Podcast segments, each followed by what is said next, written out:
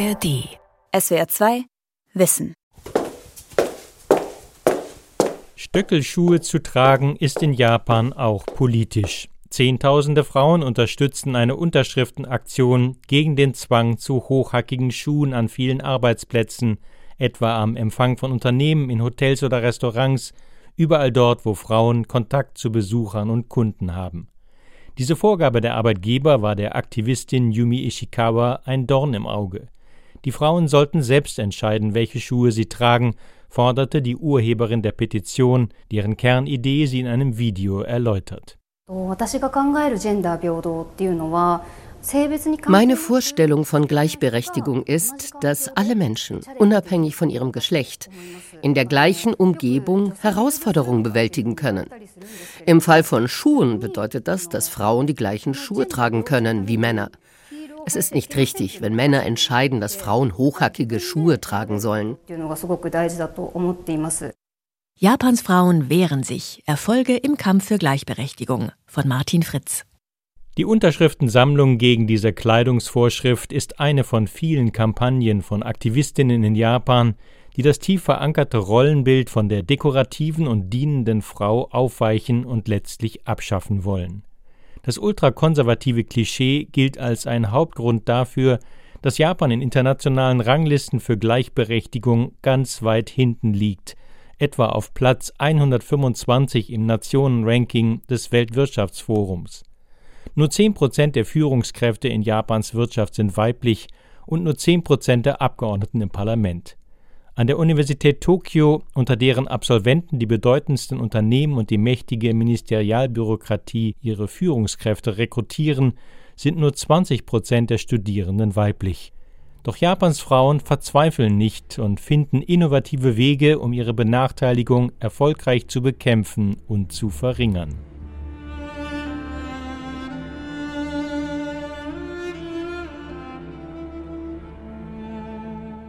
Die heutige geringe Chancengleichheit der Japanerinnen wurzelt in einem Idealbild aus der Zeit vor etwa 150 Jahren, als Japan einen Nationalstaat nach westlichem Vorbild aufbaute und viele junge Männer für Industrie und Militär brauchte. Dieses Idealbild der Frau und Mutter firmierte damals unter der Bezeichnung Yamato Nadeshiko, die Prachtnelken von Japan. Und zwar mit diesen Eigenschaften Anmutig, fein geschminkt, willensstark, zurückhaltend, dezent verführerisch, opferbereit und dreifach gehorsam, als Tochter dem Vater gegenüber, als Ehefrau dem Ehemann und als Mutter dem Sohn. Vor über 25 Jahren thematisierte der Roman Die Geisha von Arthur Golden dieses Frauenbild, ebenso der gleichnamige Film. Buch und Film frischten das westliche Klischee auf von der Japanerin, die sich unterordnet, zurücknimmt und aufopfert. Doch dieses Klischee lebt auch noch in Japan. Japanerinnen sollen schön sein, nicht mächtig, sollen Hausfrau und Mutter sein, nicht Managerin oder Politikerin. Die festen Geschlechterrollen bremsen die Gleichberechtigung, räumt auch der Beamte Tado Tawara ein, im Amt des Premierministers zuständig für Frauenförderung. このように女性が出産のタイミングで非正規雇用になる傾向が強いことは Es ist für Frauen schwierig, Kinder zu bekommen und großzuziehen und gleichzeitig Karriere zu machen. Die stereotype Vorstellung der Geschlechterrollen erschwert die Erhöhung der Frauenquote bei Führungskräften. Die japanische Regierung arbeitet an Maßnahmen, um diese Situation zu ändern. Zum Beispiel strebt die Regierung an, dass sich der Anteil von Frauen in Führungspositionen möglichst bald in diesem Jahrzehnt auf 30 Prozent verdreifacht. Aber eine wachsende Zahl von Japanerinnen will nicht so lange warten, will zum Beispiel die Kleidungsvorgaben sofort abschaffen, die das alte Frauenbild widerspiegeln. Das Arbeitsministerium lehnte die Petition für ein Gesetz gegen den Stöckelschuhzwang zwar ab, doch die Aktion war auf viel Zustimmung gestoßen. So wehren sich seit einigen Jahren Teenagerinnen dagegen, dass sie eine Schuluniform mit Rock tragen müssen, selbst im kalten Winter. Ihr Widerstand war erfolgreich. Heute dürfen Mädchen an über 3000 Schulen eine Uniform mit Hose tragen. Auch der Kampf gegen die Kleidungsvorschriften für Bewerbungs- und Vorstellungsgespräche wurde gewonnen.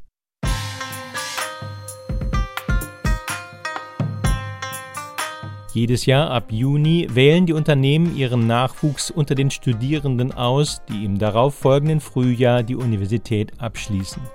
Für diese Vorstellungsgespräche galt traditionell eine einheitliche Bewerbungskleidung, auf Japanisch der Recruit Suit.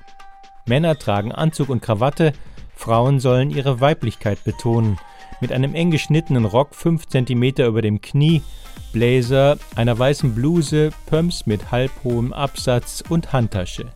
In dieser Quasi-Uniform sollen die meisten Frauen später auch in den Unternehmen arbeiten. Die gleiche Kleidung schrieb man früher den sogenannten Office Ladies vor, die im Büro Tee servierten und Akten kopierten. Als nach dem Gleichstellungsgesetz in den 1980er Jahren die ersten Karrierefrauen auftauchten, spürten auch sie die inoffizielle Verpflichtung, sich hübsch zu machen, mit Make-up, femininer Kleidung und hochhackigen Schuhen. Der heutige Widerspruch zwischen den inzwischen geschlechtsneutralen Schuluniformen und der weiterhin genderbetonten Bewerbungs- und Bürokleidung fiel der Benimmlehrerin Masako Shinohara auf, die Studentinnen und Studenten bei ihrer Jobsuche unterstützt. Auf ihrer Visitenkarte steht in dicken Lettern Sagt Nein zum Sexismus bei der Jobsuche. Die gesellschaftliche Erwartung ist, dass Frauen als Blumen des Unternehmens dienen, als Schmuck. Früher waren die jungen Frauen für die männlichen Angestellten zum Heiraten da. Das Gleichstellungsgesetz hat daran wenig geändert. Auch heute sollen Frauen die Atmosphäre in einem Unternehmen auflockern und eine diplomatische Rolle beim Empfang von Gästen übernehmen. Zusammen mit einer anderen Frau konnte Shinohara ebenfalls mit dem Sammeln von Unterschriften führende Personalvermittler in Japan davon überzeugen, ihre Kleidungsempfehlungen für das Vorstellungsgespräch zu ändern. Nun heißt es in den informellen Richtlinien, die jungen Frauen könnten auch Hosenanzüge tragen und auf hochhackige Schuhe verzichten.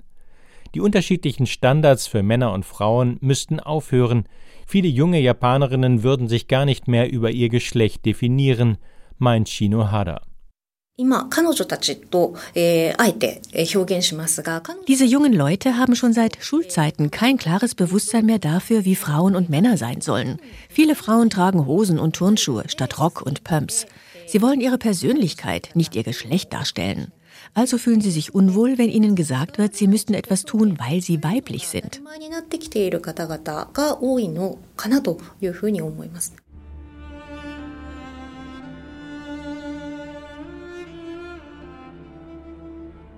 Das nächste Kampfgebiet gegen das traditionelle Frauenbild ist der Haushalt. In der Regel ziehen japanische Paare erst nach der Heirat zusammen.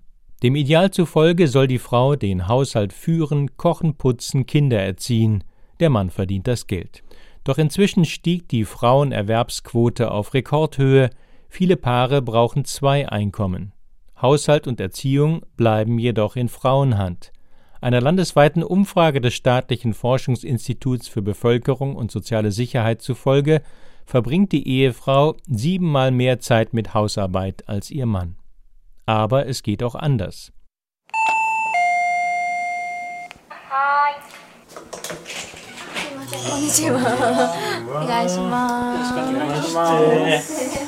Besuch bei einem jungen Ehepaar. Ihre Wohnung im fünften Stock eines städtischen Mietshauskomplexes in Kawasaki ist klein, eng und bescheiden eingerichtet.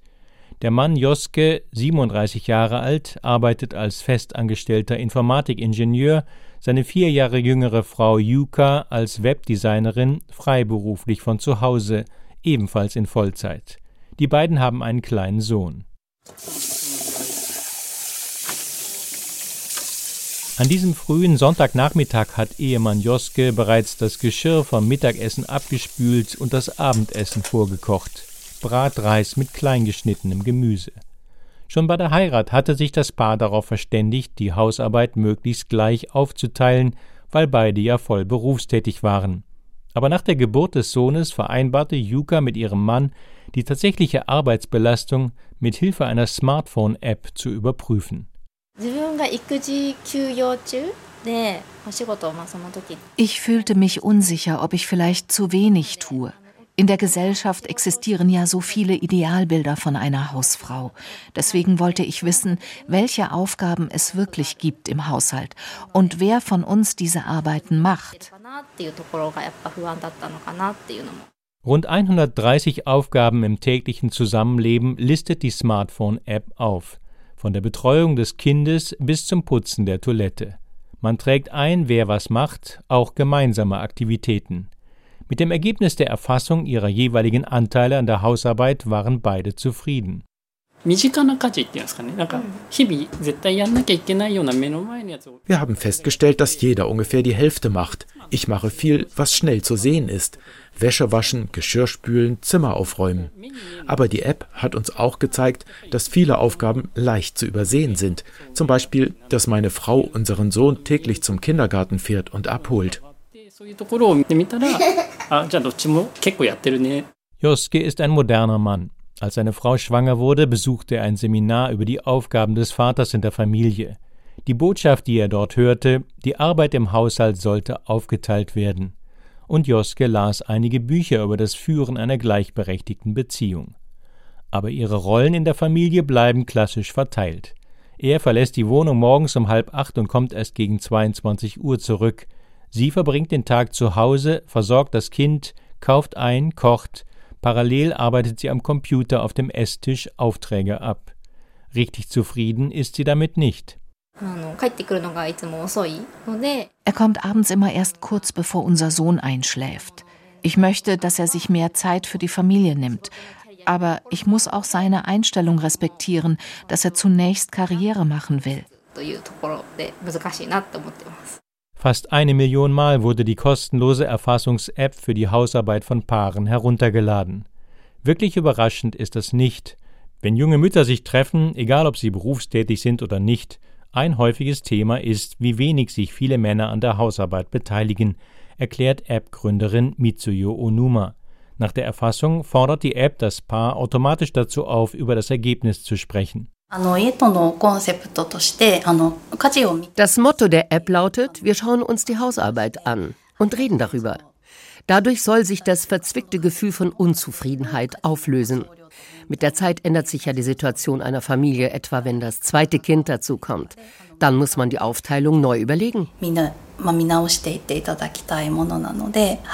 Onuma leitet den Informatikdienstleister Flap, in das winzige Büro passen nur zwei Computerarbeitsplätze. Die meisten Angestellten sind Mütter, die von zu Hause aus arbeiten. Als Mutter von zwei Kindern handelte Onuma aus eigener Betroffenheit. Viele Männer verstünden das Gefühl der Unfairness nicht, das viele Frauen spürten. Und selbst wenn sie im Haushalt mithelfen, lasse die Qualität zu wünschen übrig, meint sie. Viele Männer tragen den Müll raus, aber machen den Mülleimer nie sauber. Sie waschen ab, aber putzen das Spülbecken nicht. Es fehlt die Feinheit. Der Ehemann kocht vielleicht manchmal, aber achtet nicht auf ausgewogene und abwechslungsreiche Ernährung. Im Vergleich zu anderen Industrieländern seien Japans Männer faul, konstatiert sie. Immerhin wachse die Zahl der modernen Männer, die sich an der Hausarbeit beteiligen wollen. Früher habe es in Parks keine Väter alleine mit Kleinkindern oder Babys gegeben. Jetzt gehe jeder fünfte Download der App auf das Konto eines Mannes.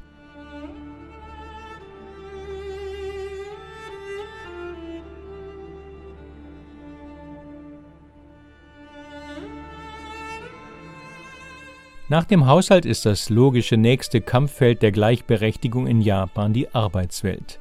Auch sie ist von klassischen Geschlechterrollen bestimmt. Die Frau versorgt die Kinder und hält dem Mann den Rücken frei, damit er für seinen Arbeitgeber viel leisten und aufsteigen kann.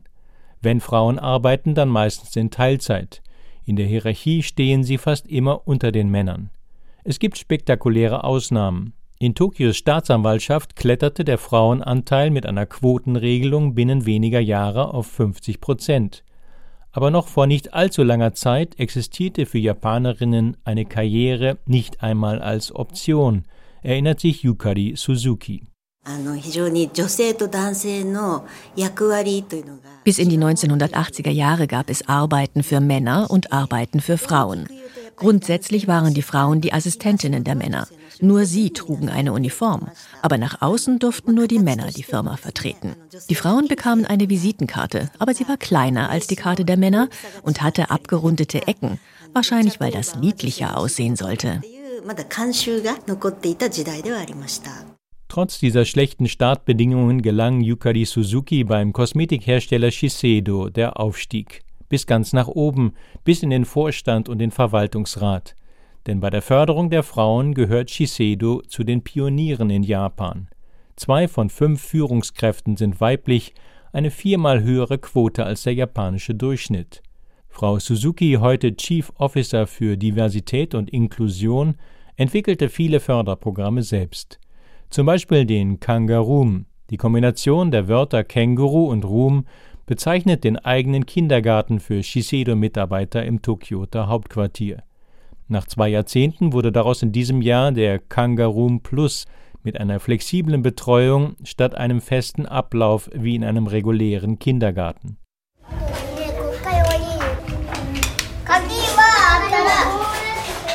Gerade spielen im Kangaroom einige Kinder mit Holzautos, die sie auf Papierstraßen fahren lassen. Auf einem Teppich sitzt ein Betreuer und sortiert Legosteine. In einem hohen Zelt schlafen vier Kleinkinder tief und fest auf Feldbetten. Nur wenige Meter weiter steht ein langer Schreibtisch mit zwölf Arbeitsplätzen für tragbare Computer. Der zuständige Elternteil kann dort in Sichtweite des eigenen Kindes seiner Arbeit nachgehen. Auch die 41-jährige Mari Kakeda nutzt das Kangaroom-Angebot. Der eine Vorteil ist, dass ich mit meinem vierjährigen Sohn im selben Gebäude bin. Wenn irgendetwas los ist, kann ich sofort zu ihm gehen. Der andere Vorteil ist, dass ein ausgebildeter Erzieher meinen Sohn verantwortungsvoll betreut. Nirgends habe ich ein solches Gefühl des Vertrauens. Marie Kakeda organisiert Projekte für die Gesundheitsförderung der Belegschaft. Das flexible Arbeitszeitsystem von Shiseido erlaubt ihr, von jedem Ort aus zu arbeiten. Ein perfektes Umfeld für eine arbeitende Mutter. Dennoch spürt sie den sozialen Druck, dass sie als Mutter nicht voll berufstätig sein sollte. Viele Mütter in meiner Wohngegend, die Hausfrauen sind, schauen mich schräg an. Zu ihnen halte ich bewusst Abstand. Aber an meinem Arbeitsplatz bei Shiseido halten so viele zu mir, dass sich meine Frustration nicht erhöht. Eine ihrer Mitstreiterinnen ist die 40-jährige Yuki Kobayashi, die Verkaufsstrategien für Kosmetik in Japan entwickelt. Nach dem ersten Kind gab sie ihre Arbeitsstelle auf und zog mit ihrem Ehemann zeitweise ins Ausland. Dort kamen zwei weitere Kinder. Aber sie kehrte wieder zurück ins Berufsleben. Einen Aufstieg in eine Managerposition hält Yuki Kobayashi wegen ihrer Kinder dennoch für unrealistisch. Ich möchte gerne in der Abteilung für Öffentlichkeitsarbeit Karriere machen. Die Abteilungsleiterin ist eine Frau, die gleichzeitig mit mir bei Shiseido angefangen hat. Ich sehe also, dass ich einen solchen Posten eigentlich bekommen könnte. Aber das Wichtigste ist für mich die Balance zwischen Karriere und Kindern. Und deswegen träume ich nicht konkret davon, Abteilungsleiterin zu werden. Damit gehört Kobayashi zur Mehrheit. In Umfragen sagen rund 70 Prozent der erwerbstätigen Frauen, dass sie keine Führungsposition übernehmen wollen. Nicht aus mangelndem Ehrgeiz, sondern wegen der Arbeitsbelastung.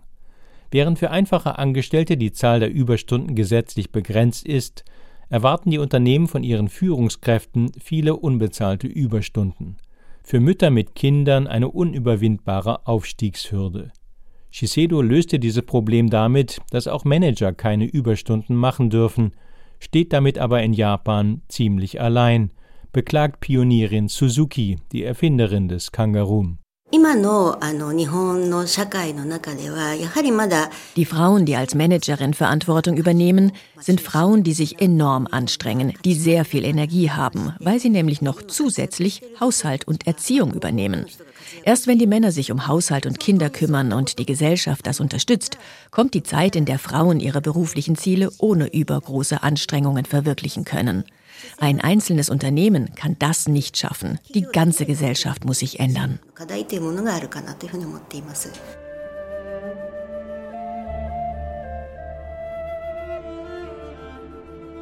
Wenn die Gesellschaft sich ändern muss, dann könnte die Politik eine treibende Kraft dafür sein. Aber auch die Politik befindet sich in Japan fest in Männerhand.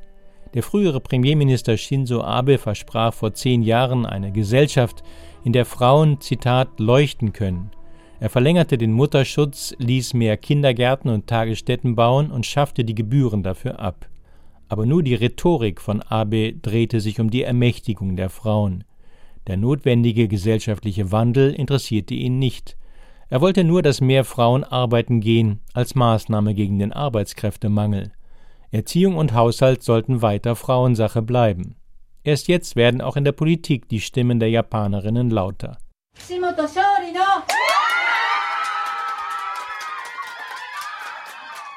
Jubel über den Wahlsieg von Satako Kishimoto. Mit 200 Stimmen Vorsprung wurde Kishimoto vor knapp zwei Jahren als erste Frau an die Spitze der Stadtverwaltung des Tokyota-Bezirks Suginami mit 500.000 Einwohnern gewählt. Ihre Wahlkampfhelfer skandierten ihren Vornamen Satako. Die damals 47-jährige Neupolitikerin, die aus der Umweltbewegung stammt, blieb in der Stunde des Sieges so authentisch, wie sie im Wahlkampf auf die Bürger gewirkt hatte.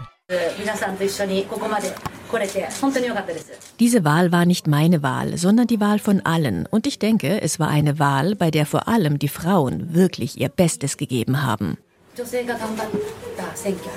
Denn auch bei der Wahl zur Stadtversammlung von Suginami triumphierten die Frauen. Erstmals gewannen sie die Hälfte der Sitze, ein extrem seltener Vorgang in Japan. Auf der nationalen Ebene sind nur rund 10 Prozent der Abgeordneten im Unterhaus weiblich.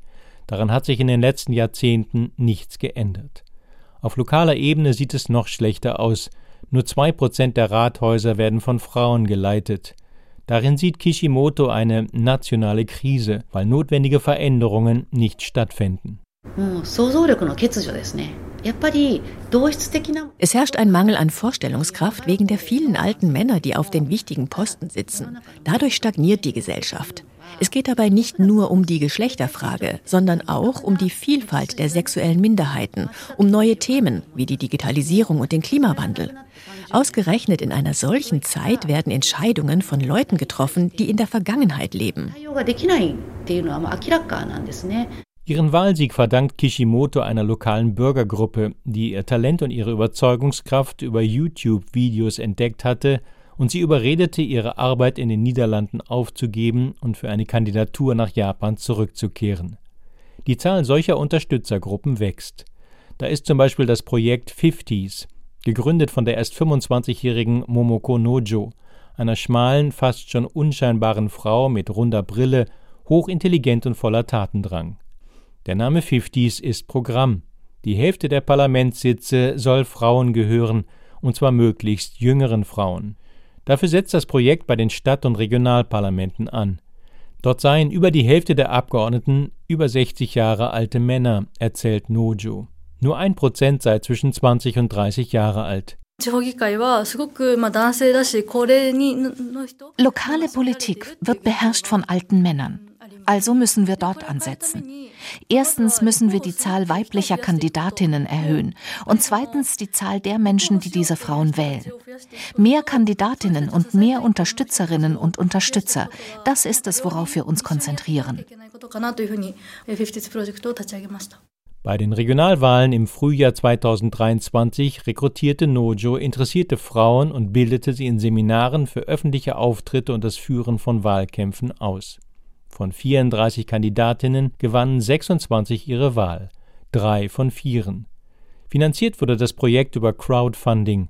Mehr als 1200 Unterstützer zahlten insgesamt umgerechnet 100.000 Euro für die vier 50s Mitarbeiterinnen und ihre Aktivitäten.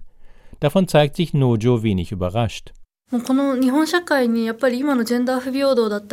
Es gibt in Japan sehr viele Leute, die bereits ein Problembewusstsein haben, aber sich nicht trauen, ihre Stimme zu erheben, sei es aus persönlichen Gründen oder sozialem Druck. Doch die Tatsache, dass so viele Frauen kandidiert und gewonnen haben und so viele Leute uns finanziell unterstützen, zeigt, dass es genug Menschen gibt, die etwas ändern wollen.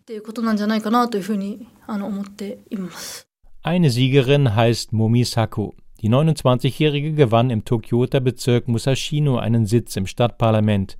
Es ist ein relativ wohlhabender, von einer großen Universität geprägter Stadtbezirk mit vielen weiblichen Abgeordneten und ein Trendsetter für eine moderne Lokalpolitik in Japan. Sako war eine Arbeitskollegin der 50s-Gründerin Nojo. Von ihr inspiriert ging sie in die Politik. Seit Juni sitze ich im Stadtparlament. Dabei habe ich gemerkt, dass die Stadt zwar Frauen unterstützt, die ein Kind bekommen, aber dass es kein Projekt gibt, um Frauen zu helfen, die ungeplant schwanger geworden sind. Da wollte ich etwas tun. Und mein Vorschlag wird jetzt tatsächlich umgesetzt. Also ich merke, dass man etwas verändern kann. Ziemlich viele Männer kämen allerdings nicht damit klar, dass Frauen plötzlich mitbestimmen wollen.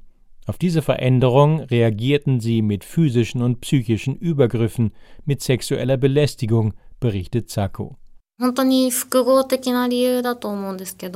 Zum Beispiel kommen Leute zu mir und sagen mir ins Gesicht, wissen Sie, was Ihr Beitrag zur Gesellschaft sein sollte, statt hier zu kandidieren?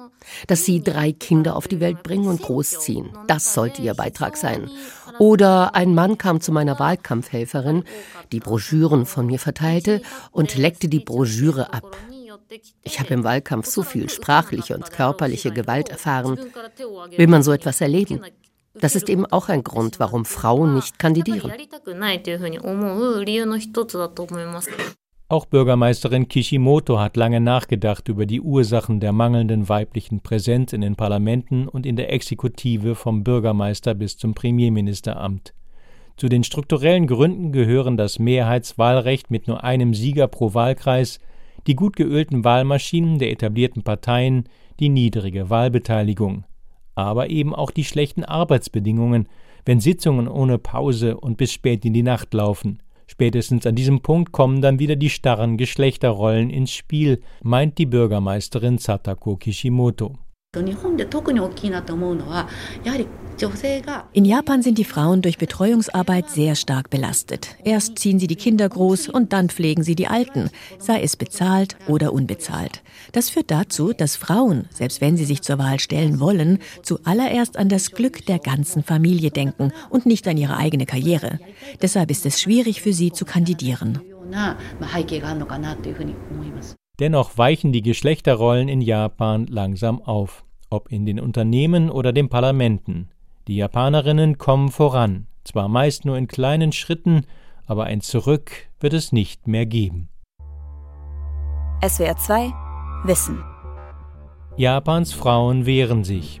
Autor und Sprecher Martin Fritz. Redaktion Dirk Asendorf.